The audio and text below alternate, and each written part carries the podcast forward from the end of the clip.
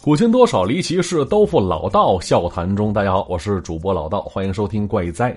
就前一段时间跟朋友聊天啊，就聊到自己有哪些与众不同的爱好、跟兴趣和习惯时，其中一位就说了，说他喜欢时不时去当地的墓园去转一转去，啊，就是那些葬着那些过世之人的陵园。他说了，看着一个个整齐排列的墓碑，啊，周围是绿树掩映，鸟叫虫鸣不断。可四周却依然显得那么寂静。听完这话之后，我们其他几人都觉得很奇怪，说：“你没事去那儿干嘛去？你观花望景，有这个郊外山野，墓园多阴气啊！”结果这朋友笑了笑，啊，只说当时哎心情低落的时候，用现在话说就是 emo 的时候，哎就会去那边转一转去，因为啊。来到墓园，看到墓碑上都刻着亡人的生卒年月，所以能算出来他们都活了多久。而且有些碑上甚至还贴着照片呢。虽然那些人他都不认识啊，但那种种细节会让他对那些逝去之人产生一个又一个陌生的好奇和感慨。他说了，说在那边他看到几位仅仅在世十来年、二十来年的年轻人。啊，从名字上就能看出来，这父母亲曾经是寄托在他们身上的那份希冀呀。可这份希冀终究还是落得个白发人送黑发人。哎，你不清楚这些年轻人因何故去，可这结果终究是让人惋惜的呀。那这朋友还说了，说在那边还看到过一些墓碑，上面本来刻着俩人的名字，应该是合葬墓，可不知为何其中一位的名字竟然被人擦去了。你说这事儿是后人，嗯，后知后觉发现了故人的遗愿了，还是他们子女一厢情愿的觉得这两位先世之人本不该合葬在一处？这朋友说了，说他不清楚为何会这样。啊，曾经他用两根烟换来了跟那守墓人的闲聊。那守墓人说了，说在这里啊，能看到世间的种种人情冷暖。有牧民老人前来祭拜，献花泣泪，倾诉衷肠的。结果事后过去一瞧，发现了，说那是一座合葬墓，埋着是夫妻二人。说这位老人其实年纪也差不多，嗯，所以他来这儿，唉，想来应该也是跟墓中的某一位有着抱憾一生的情愫吧。当然也是猜测啊。哎，也有子女前来依着父母遗愿，为他们二人分立二坟的。说老人生前。唯愿百年之后，不再与彼此是长相厮守，啊，究其原因，呃，只换来儿女连连叹息，也不知道为啥。哎，听到这儿，其实我好像明白了为什么这朋友喜欢逛这墓园了。我最近不流行一句话吗？说你说人活着为了什么呀？啊，为了什么？可能每个人都有不一样的答案。可看了那些故去之人，想来剩下的只有遗憾了吧？所以，呃，为了什么不重要，比有遗憾才重要啊。于是突然想起之前一个故事，说的是老邓的事儿啊。这故事啊也挺让人唏嘘的。来听故事吧。我说老邓啊，就是普通一男的，说有段时间离开家，独自一人出去生活去了。啊，在那边租了个房子，独自生活了一段时间。用他话来讲，说那是他对自己的一次自我放逐。说自我放，哎，咱不说这个啊，先说他自我放逐那地儿平平无奇。地属郊区，临近乡下，房子是那种老旧的二层小楼，日式风格，有点像那个樱桃小丸子他们家，但没那么大啊。从一位当地老乡手里租来的，也确实没花几个钱毕竟之前这处房子一直闲置来着。而老邓靠着文字卖钱，给媒体杂志公稿，写东西养活自己也足够了。而这里对他这个自由撰稿人来说，环境正合适，没人打扰啊。可结果后来有这么一天。就这份宁静被一个年轻人给打破了。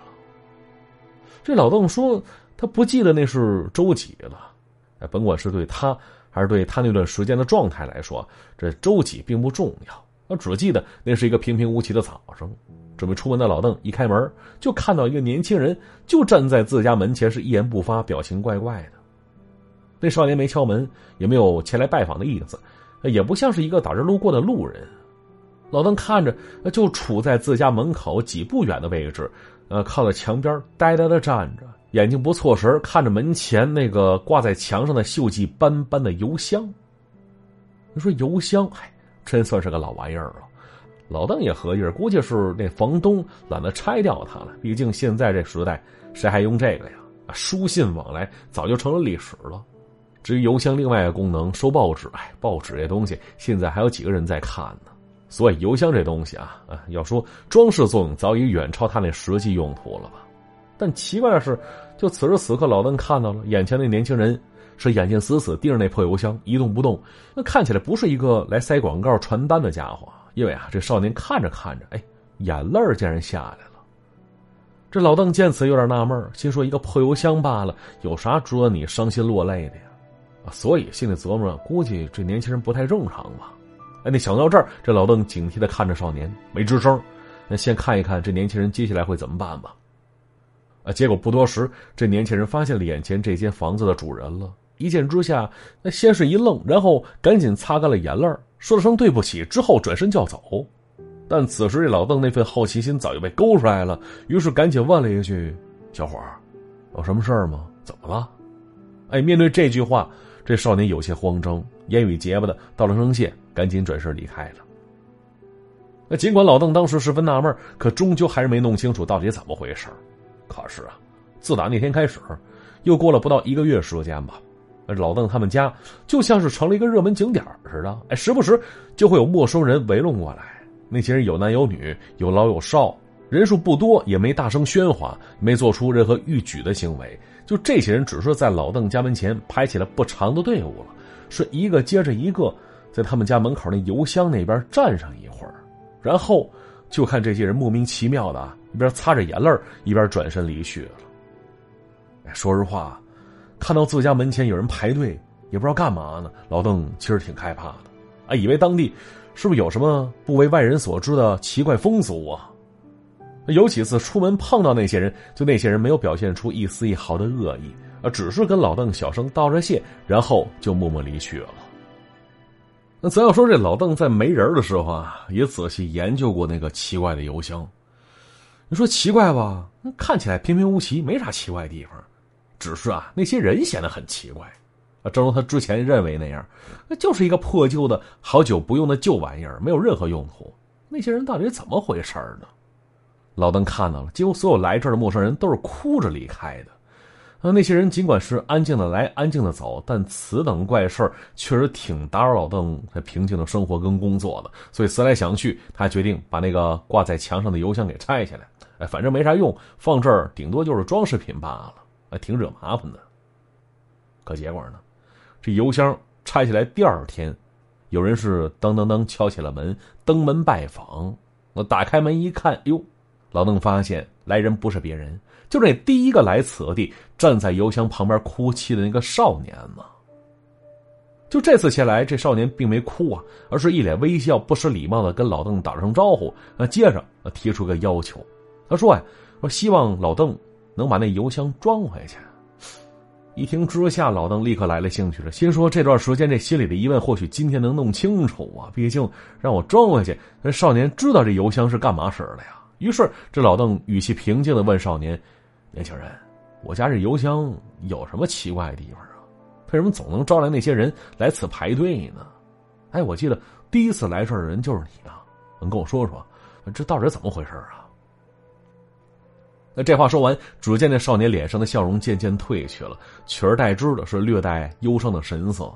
那少年轻咬着嘴唇，那半天缓缓吐出一个字儿，说：“梦。”这老邓没听明白，是梦什么梦啊？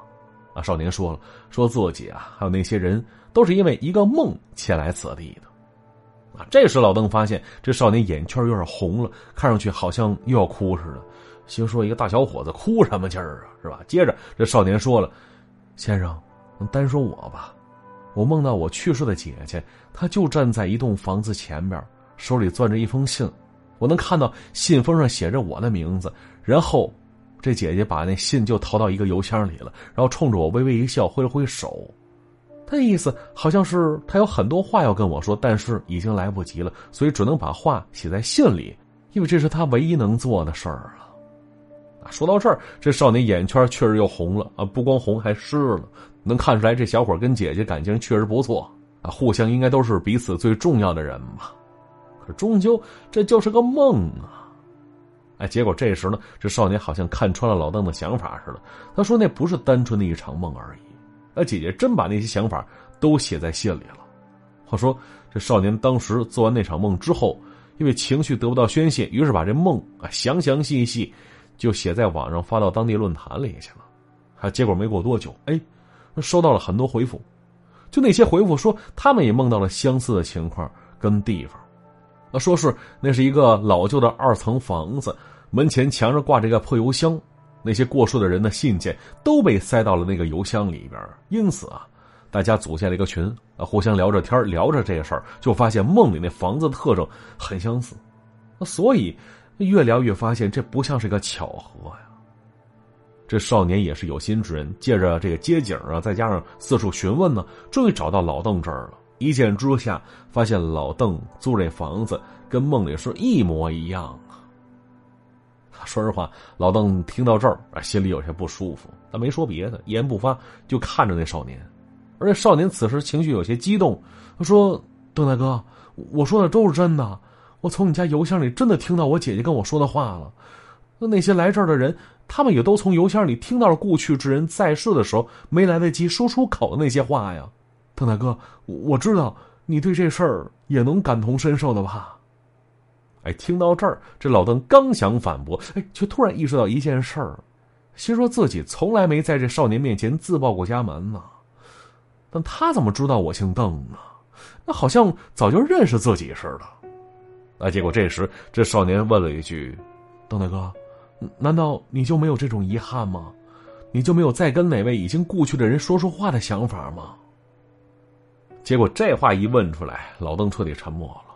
啊，心里无声念叨着，说没有啊，完全没有，啊，自己没朋友，家人也很少联系，一个人在这生活，就意味着自己不需要别人关心，那相反，啊，自己也不需要关心别人，毕竟，放逐啊，不就是该如此的吗？就这么，老邓心里想着，而少年的语气变得温柔起来了。邓大哥，我知道你在惩罚自己呢，他又何必呢？一听这话，这老邓看到少年眼中满是心痛，老邓好像明白了一些了。啊，心说这少年也许知道自己为什么要如此放逐自己呀。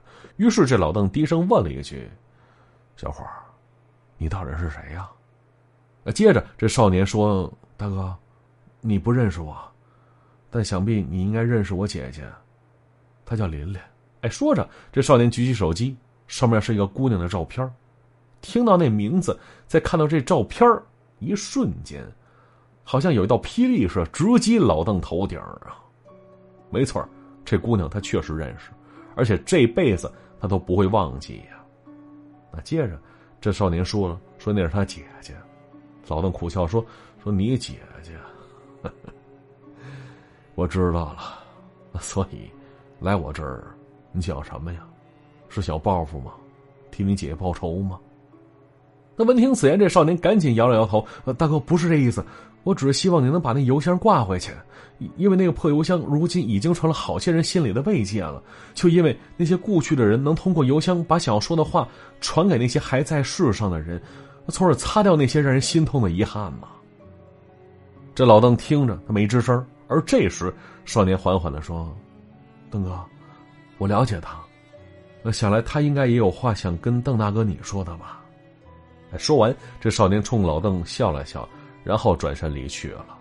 就此时，这老邓呆立在原地，他不知道少年是什么时候离开的，因为他脑海当中早已被当初那件事的一个接着一个的片段给充满了。就那些片段，跟那放电影似的，将林丽死之前的一幕幕再次拼凑了起来，然后裹挟着老邓，将他再次带回到那个可怕的夜晚当中。那那所以，这到底怎么回事儿？我们下集继续说，好，我是主播老道，下集再见。